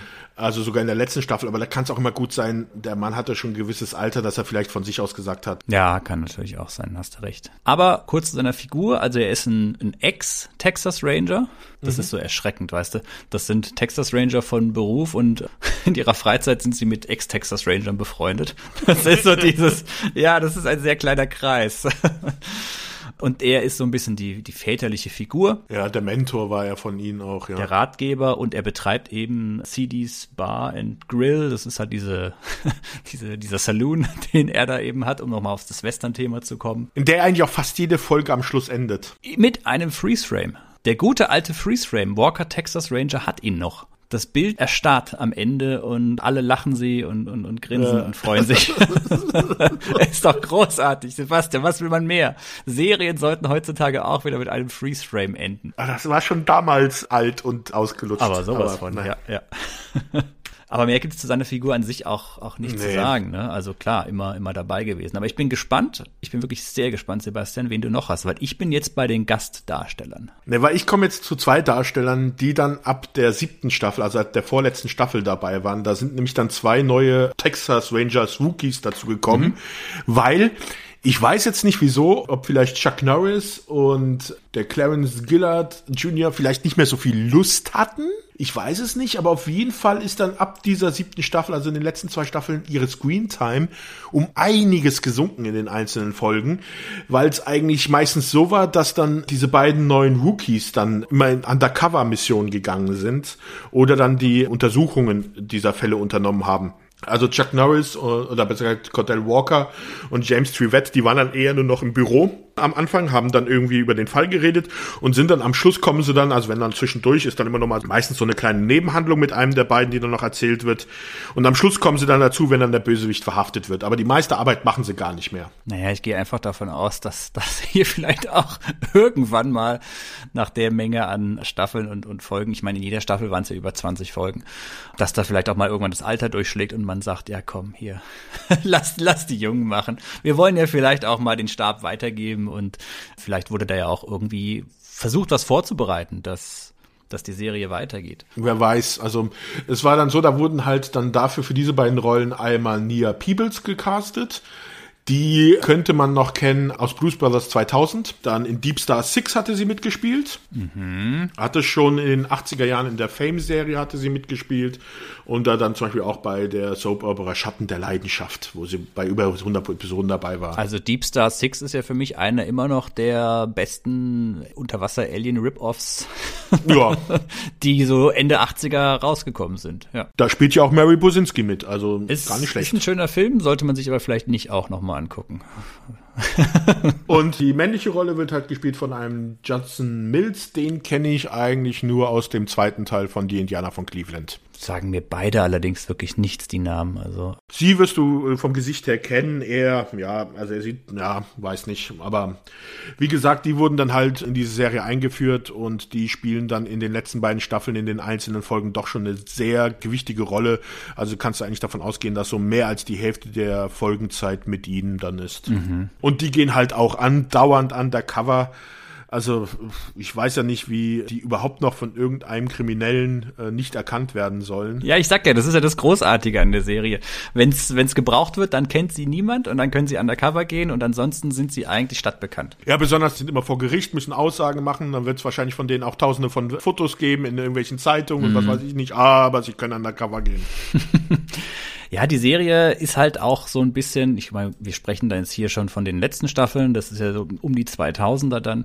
Du hast es ja eingangs schon gesagt, die Serie ist ja in der Zeit stehen geblieben, beziehungsweise von ihrer ganzen Machart her sprechen wir ja hier von einer Art und Weise, wie es eigentlich in den 80ern noch modern, modern gewesen ist. Boah, nicht mal modern, selbst in den 80ern war das schon teilweise, ja. Ja. Also in den Drehbüchern, die sind halt wirklich absolut null innovativ. Das sind so Kriminalgeschichten, die du vielleicht noch in den 50er Jahren, aber selbst die in den 50er Jahren waren wendungshafter und überraschender. Es ist halt grauenhaft und die Geschichten, die sind so simpel erzählt. Das Drehbuch könntest du, geh in eine Schule, egal welche, also jetzt vielleicht nicht in eine Grundschule, aber eine weiterführende Schule und sag denen, hey, schreib mir ein Drehbuch 40 Seiten über irgendeinen Kriminalfall und du kriegst wahrscheinlich besseres als das. Gebe ich dir recht, auf eine gewisse Weise, Sebastian. Jetzt kommt aber das Aber.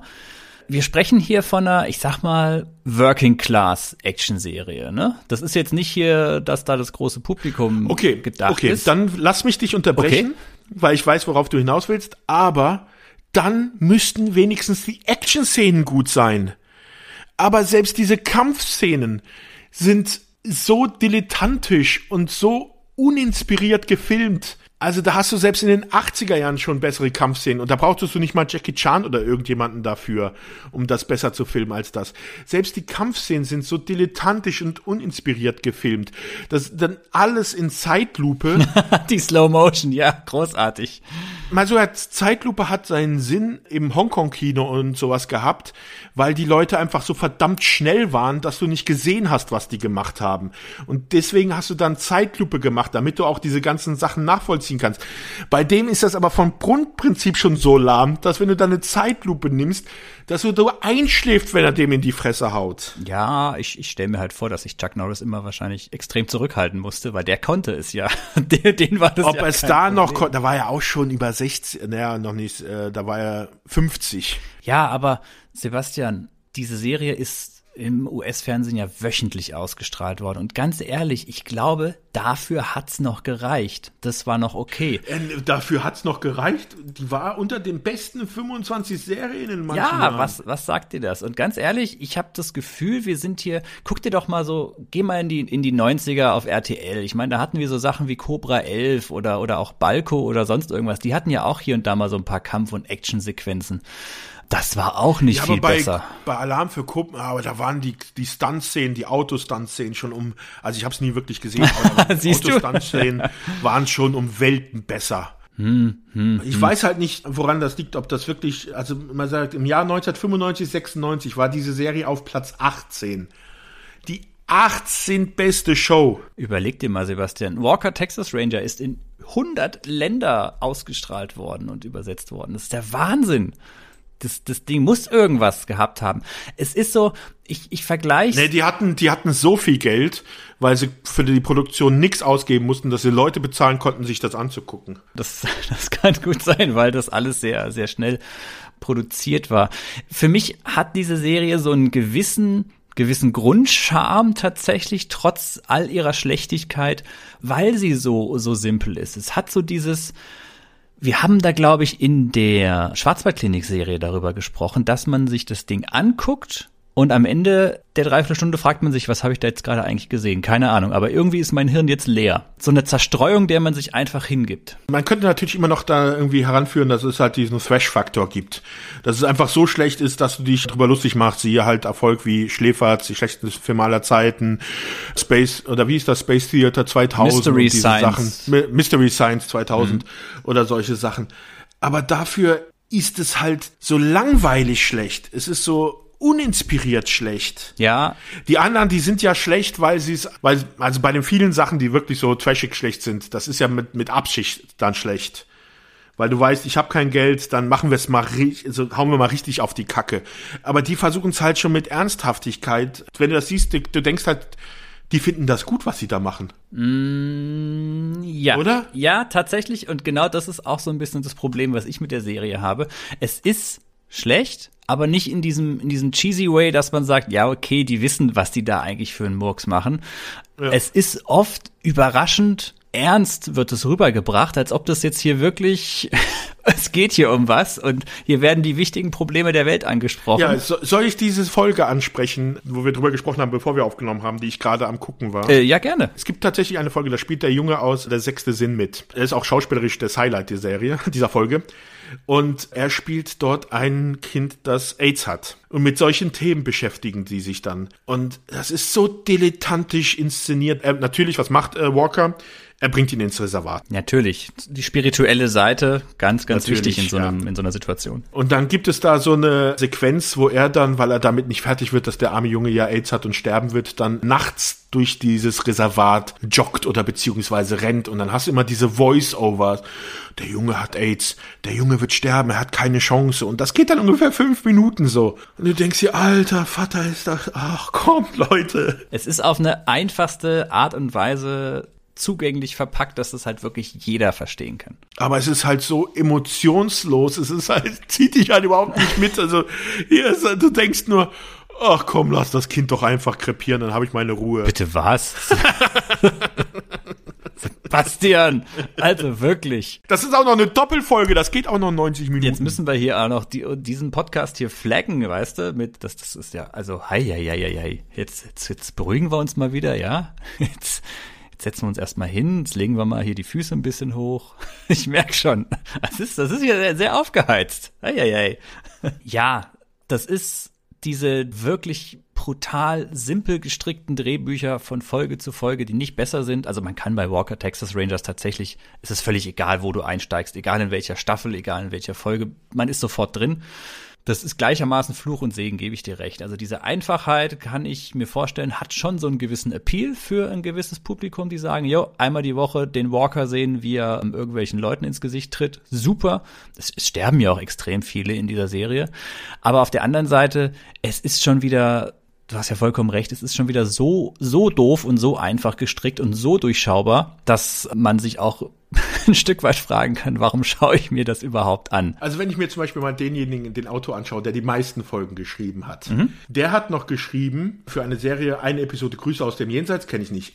Zwei Folgen für Renegade, Gnadenlose Jagd. Mm. Zwei Folgen für die Serie aus den 90ern, Das Ding aus dem Sumpf. Swamp Thing, die Serie. Ich kenne nur die Filme. Ich wusste gar nicht, dass es eine Serie in den 90ern gab. Oh. Eine Folge für die Serie Cobra. Mhm. Das war mit Michael Dudikoff. Michael Dudikoff ist ein, ist ein mhm. respektabler Actionstar der 90er, 80er. Naja, auf jeden Fall, er war's mal. Dann hat er noch einen Fernsehfilm geschrieben, McCord, The President's Man 2. Hallo, The President's Man, also da will ich nichts hören, ja. Großartige Chuck Norris-Filme. Oh Gott, ich glaube mir selbst nicht.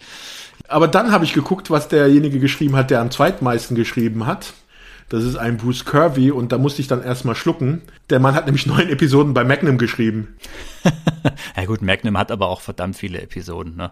Und Magnum ja. ist auch nicht alles Gold. Also Magnum hat auch der Zahn der Zeit dran genagt und da kommen wir bestimmt irgendwann mal zur großen Magnum-Folge. Aber das sind alles, also auch dann derjenige mit den drittmeisten Folgen, das sind alle Leute, die haben so ungefähr so acht oder zwölf Credits als Autor. Okay, der hat jetzt mal 26 Credits, aber da sind dann auch Sachen nach dabei wie Baywatch Nights Oh, aber zwei Folgen Deep Space Nine, wie ist dann da dazu gekommen? Aber ja, dann wieder Palm Beach ja. Duo und Renegade und Alter, das ist nicht die Creme der Creme der Drehbuchautoren. Ich glaube, das darf man bei Walker Texas Ranger aber auch nicht erwarten. Das Setting ist ja schon in seiner Gesamtheit sehr eingeschränkt. Wir haben ja oft bei Actionserien, dass die Figuren dann mal ins Ausland gehen. Gucken wir mal bei A-Team oder sowas, weißt du? Die reisen ja irgendwann um die Welt, die haben ja irgendwann Geheimmissionen. Irgendwann ist ja dieser Bierdeckel, auf dem die Serie ursprünglich mal stattfinden sollte, ist ja komplett erforscht. Und dann ja. springt man ja immer mal weiter. Und bei Walker Texas Ranger habe ich das Gefühl, die bewegen sich aus diesem Umfeld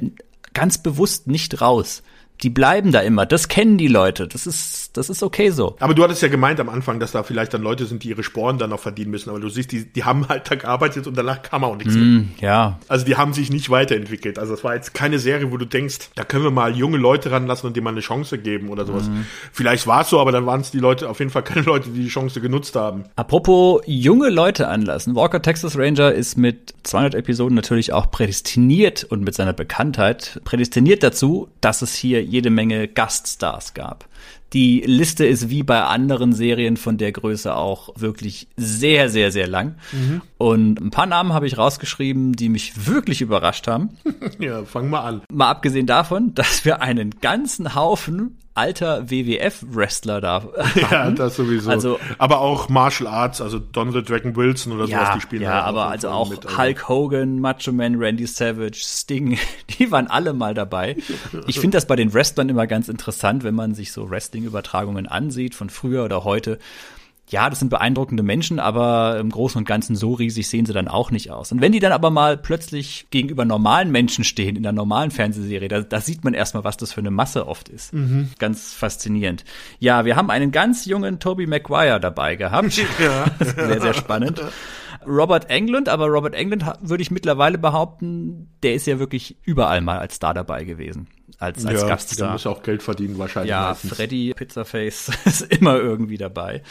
Ein Jeffrey Dean Morgan hat mich auch sehr überrascht, dass der dabei war.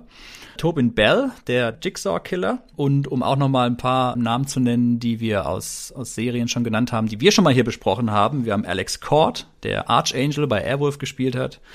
Wir haben Mitch Pileggi, ganz taufrisch, Akte X war er ja dabei. Mhm. Und wir haben sogar einen Dean Norris, der bei Breaking Bad eine wichtige Hauptrolle gespielt hat. Also das sind schon einige Namen, wo man sich sagt, wow, Erstaunlich, ne?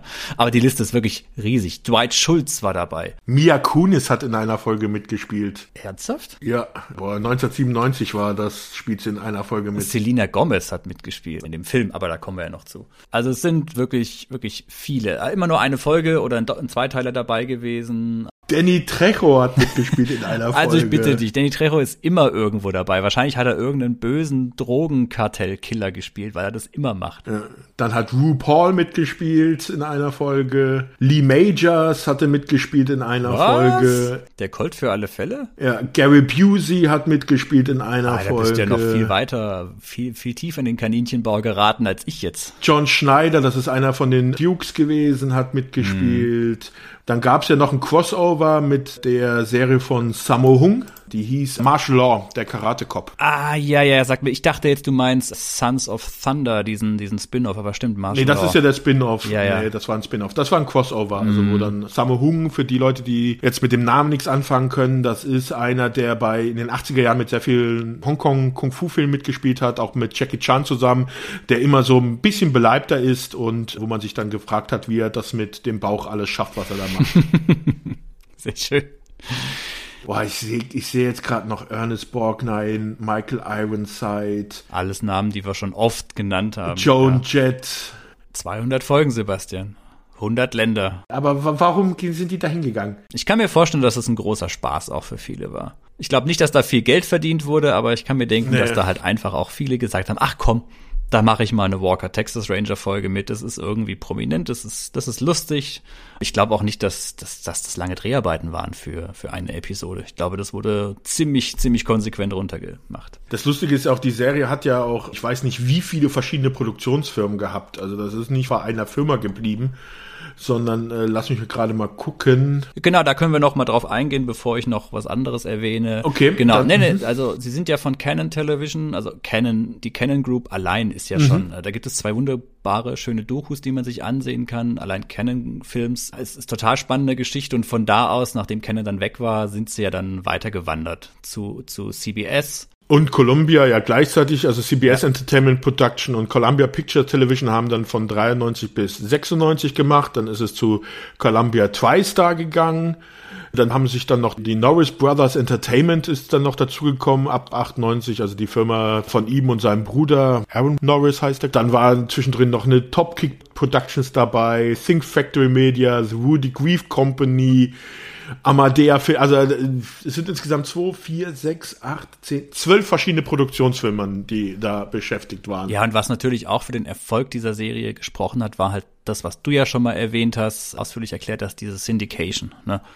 Dass diese mhm. Serie natürlich überall hin verkauft wurde und überall hin weiter ver vertrieben wurde und da halt noch viel, viel mehr Publikum erreichen konnte. Ja, worauf ich aber hinaus wollte, ist noch, dass es ja weiterhin diese zusätzliche Berühmtheit in den USA zumindest gab und zwar die Late Night Show mit Conan ja, O'Brien. Ja, ja.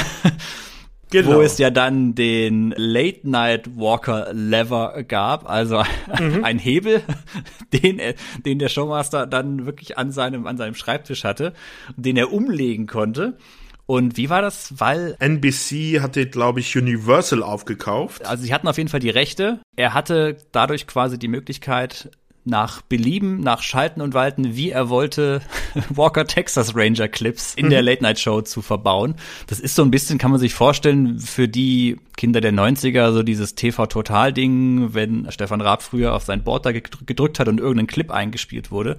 So war das dann da halt genauso. Er hat dann halt einfach diesen Hebel gezogen und dann kam irgendeine random Sequenz von Chuck Norris das Ganze dann entsprechend immer äh, von irgendeinem Chuck Norris, Walker Texas Ranger, das Ganze entsprechend noch kommentiert. Und ich habe da mal so ein bisschen reingeschaut und das sind, es ist wirklich das absolut ist großartig. Sehr lustig, ja. Allein diese Szene, Sebastian, wo er mit dieser Frau im Wald unterwegs ist. Der Walker legt sich auf den Boden, nimmt ein bisschen Erde in den Mund, kaut da drauf mhm. rum spuckt es aus und meint nur, hier ist ein Flugzeug abgestürzt. das ist unglaublich.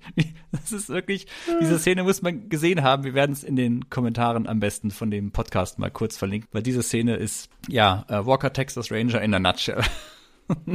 Ja, also dieser Lever, da gibt's einige Szenen, ja. Ja, da gibt es Zusammenschnitte. Ja, ich meine, es gibt Szenen, ich meine, der, der Texas Ranger, der hat, er schafft es mit bloßen Händen, einen wilden Stier zu beruhigen. Er, er legt sich mit einem Bären an, den er verdrischt und im, im Nachhinein rettet der Bär ihm wiederum das Leben, wahrscheinlich. Hat er da einen Roundhouse-Kick benutzt? Ah, das, das, das weiß ich jetzt nicht mehr.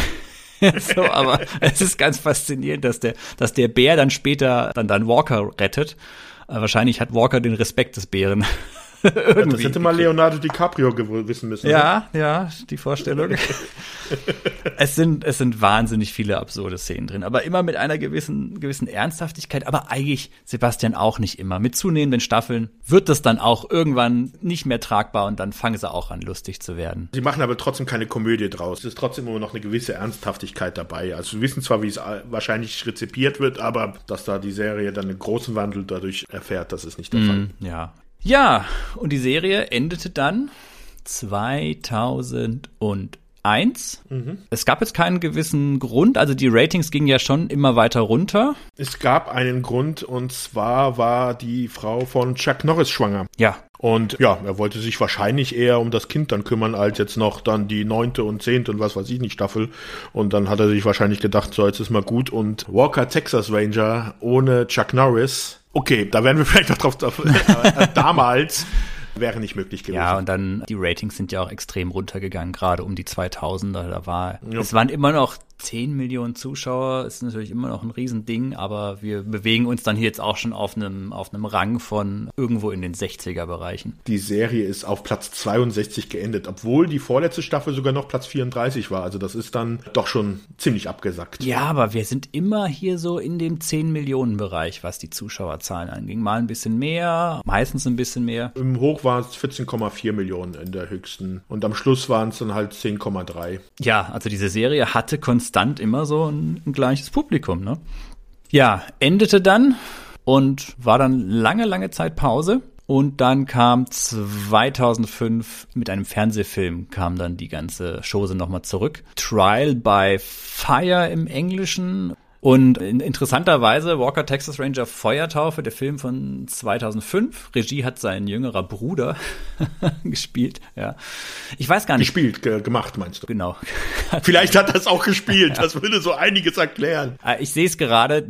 Der Film wurde im Pay TV auf Premiere ist er 2007 gelaufen, also zwei Jahre später.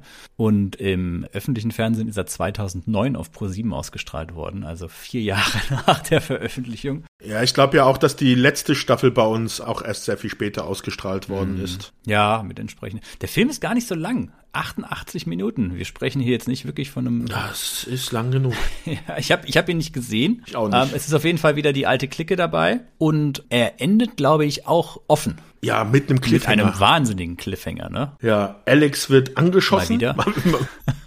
Und bricht zusammen und sie hat aber eine Wunde mitten in der Brust anscheinend. Also normalerweise würde man sagen tot, aber es hätte wohl offen bleiben sollen, ob sie vielleicht doch. Ja, wahrscheinlich sich offen gelassen, um einfach dann auch zu sehen, wie erfolgreich ist das Ganze, lohnt es sich dann nochmal irgendwie weiterzumachen. Hat man ja oft bei solchen Fernsehserien, dass man dem Ganzen nochmal mit so einem, mit so einem Fernsehfilm eine Chance gibt und guckt, wie sind so die Ratings, die Zuschauer, was, was kommt so bei rum. In dem Fall war es dann aber wohl wirklich so, dass dann nicht mehr viel kam. Und ähm, Walker Texas Ranger endete dann nach einer gewissen Pause, was die Serie angeht, 2005 mit dem Film Feuertaufe.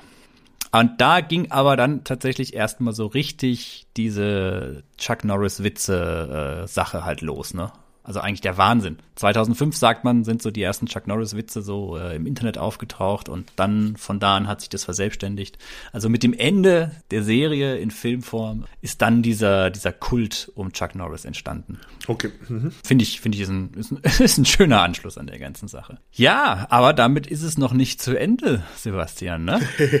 Nein, Faszinierend. Hat man sich gedacht, so eine großartige Serie, die so viel Potenzial hatte, das muss man doch nochmal aufnehmen. Wie so vieles, was man mal wieder aufnehmen kann, ja. Deswegen hat man Walker, so wie jetzt die neue Serie heißt, die heißt nur noch Walker, mhm. eine Neuauflage der Serie gemacht. Jetzt nicht mehr mit Chuck Norris, sondern die Rolle von Cordell Walker wird gespielt von Jared Padalecki, den die meisten aus Supernatural kennen dürften. Mhm. Und mit einer fortlaufenden Handlung im Hintergrund. Etwas, das es davor vorher nicht gegeben hat. Nie gab, ja, weil Cordell Walkers Ehefrau wurde ermordet und er hat sich dann halt erstmal zurückgezogen, ist als Undercover-Agent irgendwo, was genau weiß ich jetzt gar nicht, da habe ich nicht genügend Folgen dafür gesehen, um das alles zu erschließen. Auf jeden Fall ist er als Undercover-Agent weggegangen. Er hatte eigentlich zwei Kinder, die wurden dann von seinen Eltern erstmal großgezogen und die erste Folge beginnt halt damit, dass er wieder zurückkommt und dann erstmal wieder Beziehungen zu seinen Kindern aufbauen muss, was halt sehr problematisch ist, weil er sie halt in der schwersten Zeit, wo ihre Mutter gestorben ist, verlassen hat.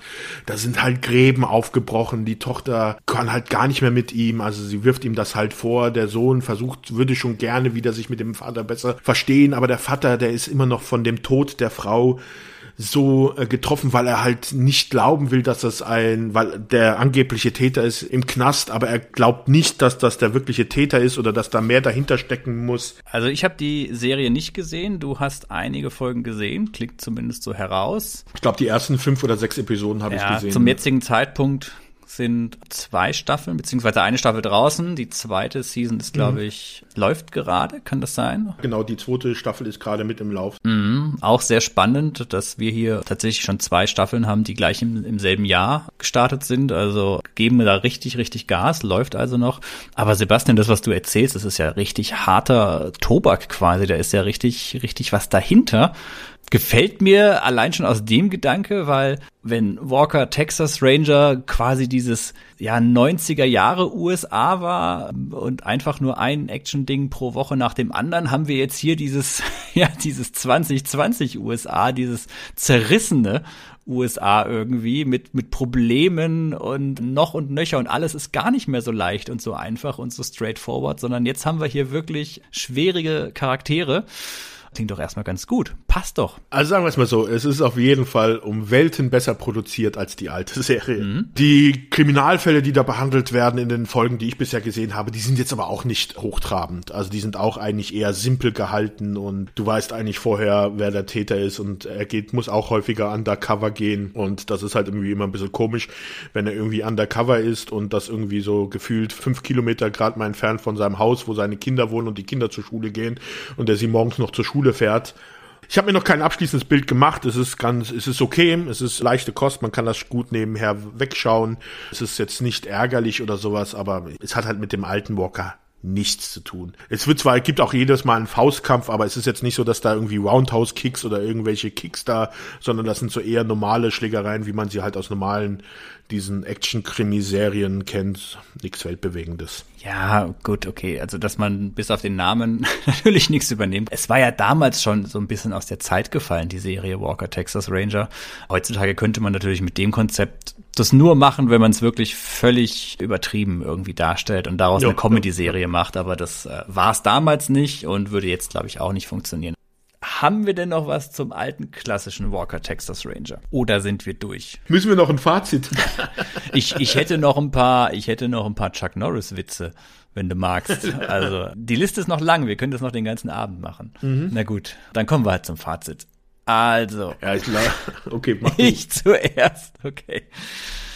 Es reicht voll und ganz aus, sich von dem Walker Texas Ranger eine einzige Folge anzusehen. Am besten so fünfte, sechste Staffel, wenn sie schon so ihren Rhythmus gefunden haben. Und diese eine Folge kann man dann stellvertretend für die gesamte Serie sehen. Und ich glaube, damit hat sie's. Walker Texas Ranger ist definitiv eine Serie, wo ich sagen würde, man kann sie sich heute zwar noch ansehen, aber man muss es nicht. Man braucht es nicht das gesamte Action-Feuerwerk, was da abgeballert wird, ist im Vergleich, Sebastian hat es ja schon gesagt, Vergleich zu allem, was es damals schon gab und was es heute gibt, ja, es ist, es ist lachhaft. Es ist wirklich nicht der Rede wert. Die Drehbücher, die Stories, das ist alles völlig vorhersehbar.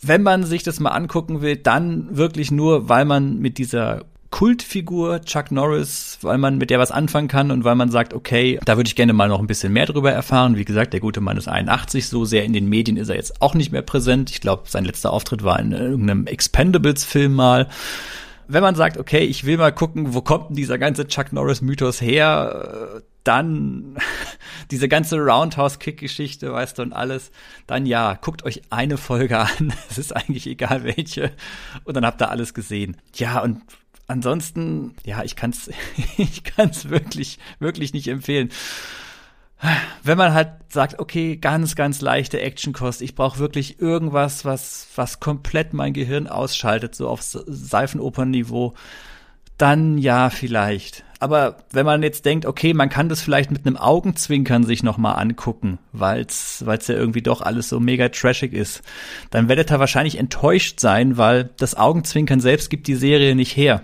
Weil die Serie selbst bringt es halt oft so bierernst über, dass es äh, ja da leider auch irgendwie irgendwie versagt. Demnach, ich habe auch gar nicht so, ich habe auch so das Gefühl, eigentlich, dadurch, dass ich die Serie damals in den 90ern nicht gesehen habe, ich habe nichts verpasst. Es gibt ja so Dinger, wo man sich denkt, ach, guck mal, hätte ich das damals gesehen, hätte ich meinen Spaß dran gehabt. Hier würde ich mal echt behaupten, Jo, ich hab's als Kind in den 90ern als Jugendlicher nicht gesehen äh, und da ist echt nichts verloren gegangen. Aber es war schön, trotzdem sich da jetzt mal ausführlich mit zu beschäftigen. So, Sebastian, und jetzt du. Ja, okay. Du weißt ja, es gibt ja immer vor Computerspielen jetzt äh, seit einigen Jahren immer diese Warnung, dass man, wenn man sich das anschaut, vielleicht wegen Lichtflackern epileptische Anfälle kriegen könnte. Gibt's ja immer diese Warnmeldung. So eine Warnung, jetzt nicht wegen epileptischer Anfälle, aber wegen dem, was man gleich sehen würde, sollte vor jeder Folge von Walker Texas Rangers vorher eingeblendet werden, damit auch jeder weiß, was er sich da gleich antun wird, weil es ist, es ist das, das ist Folter. Also so, das, das ist Folter. Also das sollte bei den Genfer Konventionen extra aufgenommen werden, dass diese Serie zu Folter ist. Also es ist, äh, nee, also schaut schaut's euch nicht an. Also äh, sorry, also selbst wenn ihr da irgendwie dem Ruf von irgendwie mal was über Chuck Norris sehen wollt oder die, so Chuck Norris als Ikone sehen wollt, dann schaut euch selbst Missing in Action an.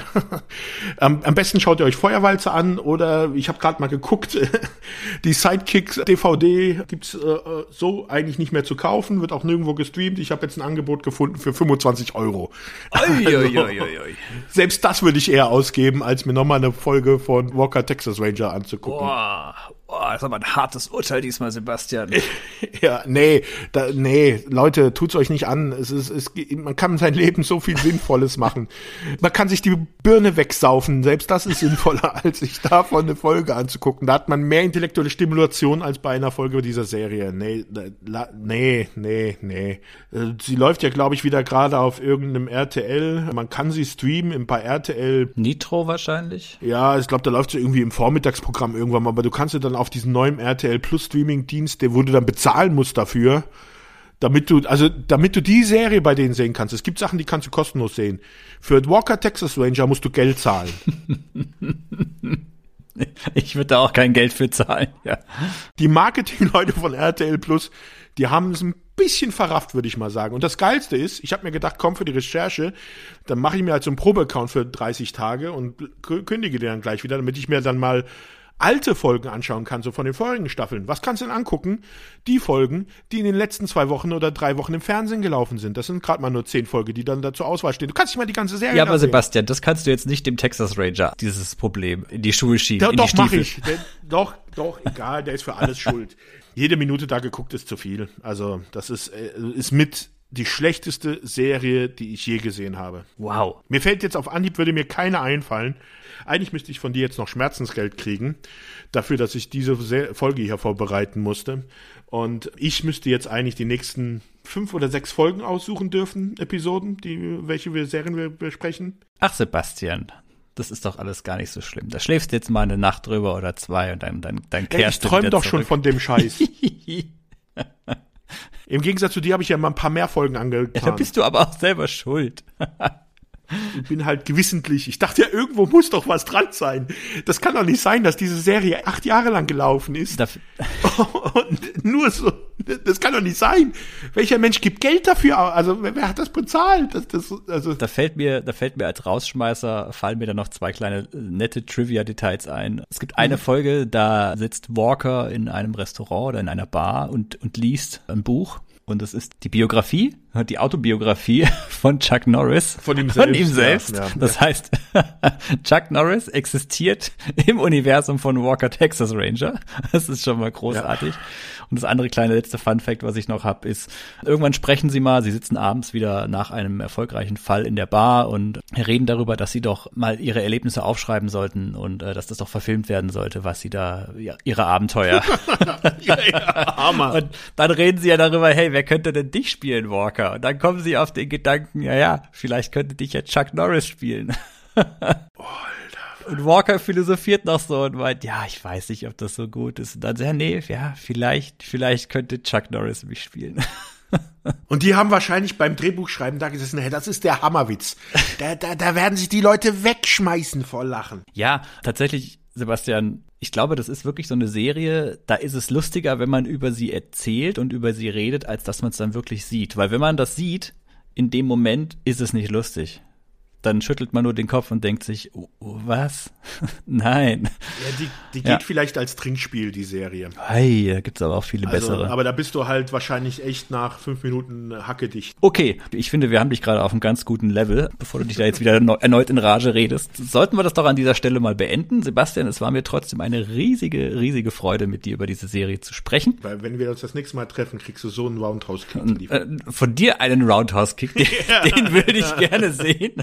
Das ist ja. Aber hey, ich werde üben dafür. Ja, dafür werde ich ja, üben. Ja, ja, vielleicht überraschst du mich ja, ne? So, wer weiß, was du alles im. Ich mache vielleicht so eine Videomontage, wie ich geübt habe, so 80er Jahresteil. Ja, Sebastian, wer weiß, was du im Lockdown alles so gemacht hast äh, im, im letzten ja. Jahr wahrscheinlich hier immer trainiert auf deinen auf deinen äh, vier Quadratmeter Wohnraum, die du da hast und bist jetzt total die Killermaschine. Mhm. Wir haben uns ja schon lange nicht mehr gesehen und und wer weiß, ne? Sollte, ja, ich, ja. sollte ich vielleicht doch aufpassen mhm. Naja, wie auch immer, das soll's gewesen sein für diese Episode. Sebastian, falls du nichts mehr hast, würde ich einfach an dieser Stelle sagen, vielen, vielen Dank fürs Zuhören, liebe Zuhörerinnen und Zuhörer und bleibt uns gewogen. Wir sehen uns bei einer, wir hören uns bei einer nächsten TV-Serienstars Podcast-Folge wieder, wenn Sebastian die nächste Serie wahrscheinlich aussuchen darf. Sebastian, du hast das abschließende Wort. Ja, ich wünsche allen, dass ihr gesund bleibt, bleibt uns Hold und dann bis zum nächsten Mal. Ciao.